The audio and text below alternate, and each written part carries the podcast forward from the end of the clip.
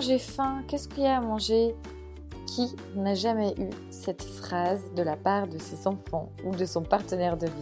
C'est aujourd'hui l'astuce que je vais vous livrer pour répondre à cette question rapidement.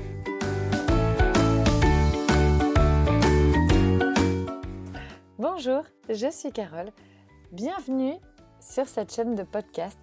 À travers ces podcasts, je partage avec toi ma vie de famille en mode de vie zéro déchet, mais pas que. Si tu apprécies le podcast, la meilleure façon de le soutenir est de lui mettre 5 étoiles sur la plateforme que tu utilises. Ainsi, tu permettras de le faire découvrir plus facilement à d'autres personnes. Alors, qu'est-ce qu'on mange aujourd'hui? Qu'est-ce qu'on mange ce soir? Et j'ai faim, je veux à manger tout de suite. Clairement, en plus, moi, avec les trois bouts de chou en bas âge, une fois que les estomacs sont vides et qu'il est l'heure de manger, il faut réagir assez rapidement pour ne pas voir ces trois petites têtes blondes débarquer dans la cuisine, venir prendre quelque chose à grignoter entre guillemets, mais c'est même pas du grignotage. Pour eux, c'est juste que ils ont faim à ce moment-là. Alors, des fois, nos horloges en plus sont pas calées de la même façon entre enfants et adultes. Moi, j'ai pu le voir, par exemple, dans l'organisation du quotidien.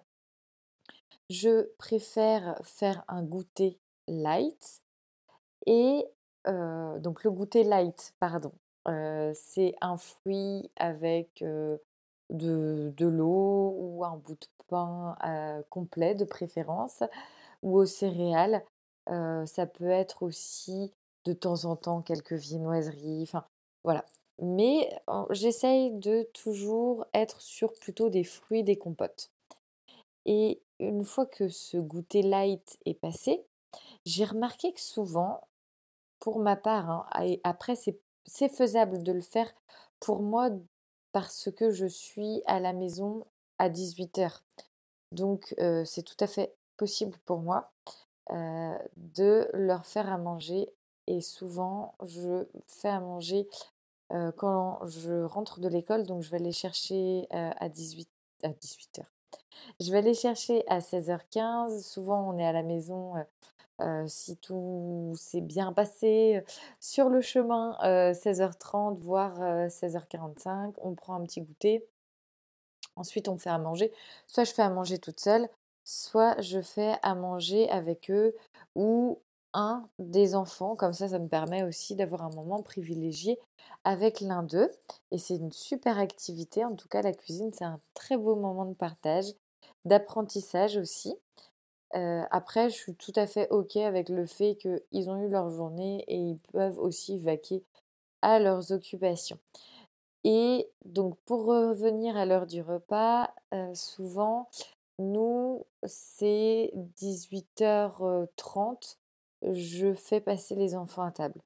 Si mon mari rentre, lui, plus tard, soit je mange avec lui, soit je mange avec les enfants et souvent, on essaye plutôt un soir dans la semaine ou tous les. Enfin, ça dépend des emplois du temps de chacun, mais dès que possible, on mange tous ensemble. Mais si on voit que c'est trop tard pour les enfants, 18h30, on fait à manger. Et si tout le monde est là, ben, nous aussi, en tant qu'adultes, on mange à 18h30. Alors, comme je dis, nous, c'est un modèle perso qui nous va très bien parce que ça nous permet de digérer tranquillement aussi après. Enfin, c'est beaucoup plus sain aussi pour le corps de manger plus tôt en début de soirée plutôt que tard et d'aller ensuite se, coucher. C'est c'est beaucoup plus agréable aussi au niveau de la digestion. Et donc, c'est aussi beaucoup plus agréable pour moi qui suis avec les enfants, plutôt que d'avoir les trois petits bouts de chou à tourner autour de moi ou dans la cuisine d'anticiper. Je sais qu'à partir de cette heure-là, ils, commencent à avoir faim. Ben, je leur propose tout de suite le repas plutôt que d'avoir, comme je disais, les trois petites têtes blondes à, tourner dans la cuisine. Alors, mon astuce, et franchement, c'est, je dirais le b.a.-ba, mais on prend peut-être pas le temps, souvent de le faire, c'est de préparer ses menus. Alors, pour avoir essayé plusieurs façons de faire, au départ, je faisais mes menus à la semaine. Sauf que, beh, ça revenait forcément toutes les semaines.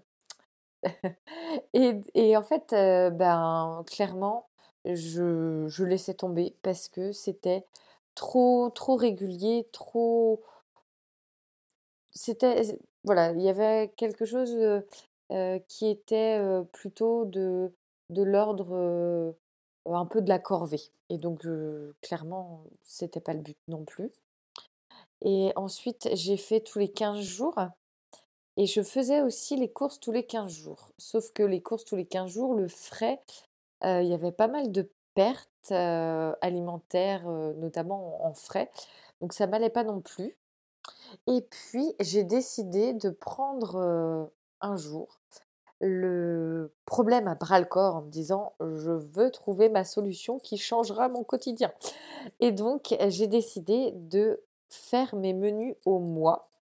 Donc ça me permet d'équilibrer en plus, heu, vraiment toutes les semaines en fonction de ce qu'on mange.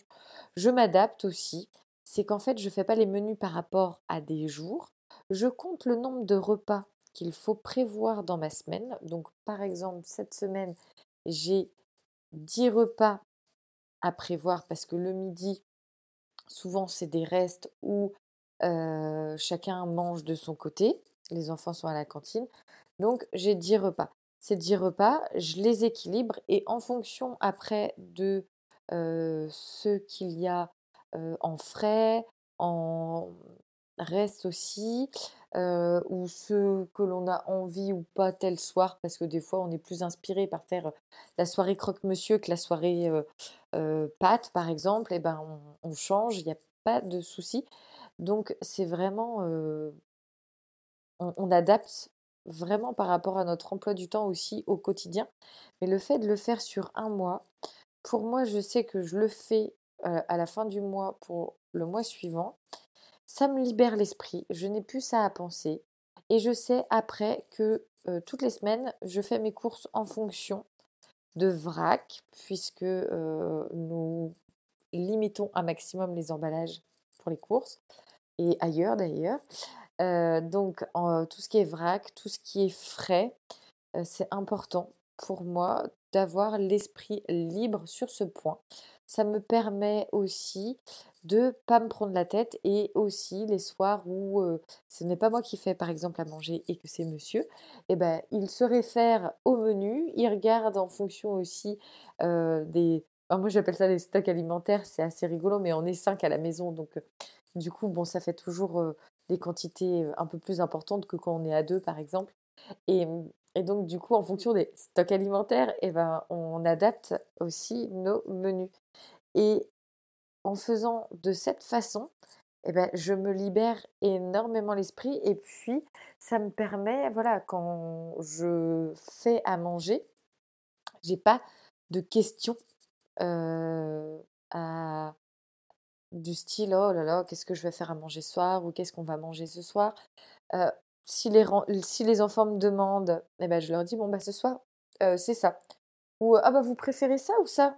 parce que je suis capable, de préparer ces 2, heu, ces 2 plats et si en plus j'ai eu le temps, de faire, des fois lors d'une journée off plusieurs plats en même temps, bah, c'est top. Comme ça, j'en mets une partie au réfrigérateur, qui me permet ensuite, bah, d'avoir juste à réchauffer ou une très belle astuce aussi, je trouve et qu'on ne met pas souvent assez en avant, c'est de faire en plus grande quantité. Par exemple, nous, on est 5, donc souvent, je peux faire à manger, par exemple, heu, notamment des plats, heu, je par exemple, la soupe qui est, heu, vraiment quelque chose, bah, là, d'automnal, et quand je fais de la soupe, j'aime préparer la soupe sur une quantité plus grande, comme ça, j'en congèle une partie et je sais qu'un autre soir, bah, ce sera très facile d'aller chercher la quanti enfin le la soupe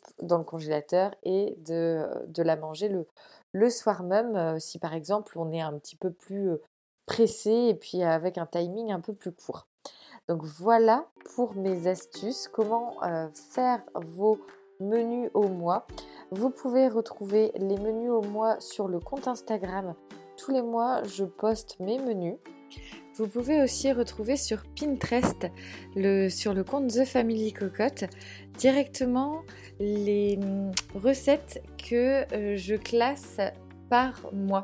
Donc en fonction des menus, par exemple le menu du mois de euh, novembre, euh, vous allez sur le compte Pinterest, vous allez dans cuisine novembre et vous allez retrouver les recettes. Voilà. J'espère que ce podcast vous aura plu. Ça vous permettra peut-être, euh, je l'espère en tout cas, de trouver des idées aussi de menus, de repas pour diversifier et aussi vous amuser dans vos cuisines. Je vous dis à très vite. Ici, les podcasts étaient jusqu'alors euh, enregistrés et publiés toutes les semaines. Je vais passer sur un format plutôt euh, tous les 15 jours puisque je prépare l'arrivée très prochainement de, de bébés. Donc euh, un quatrième petit bout de chou va rejoindre notre famille. Donc c'est aussi pour moi un moment euh, qui est important. Donc euh, je vais aussi espacer les podcasts, mais je serai tout aussi présente avec vous. Je vous souhaite une très très belle journée et je vous dis à très vite. Ciao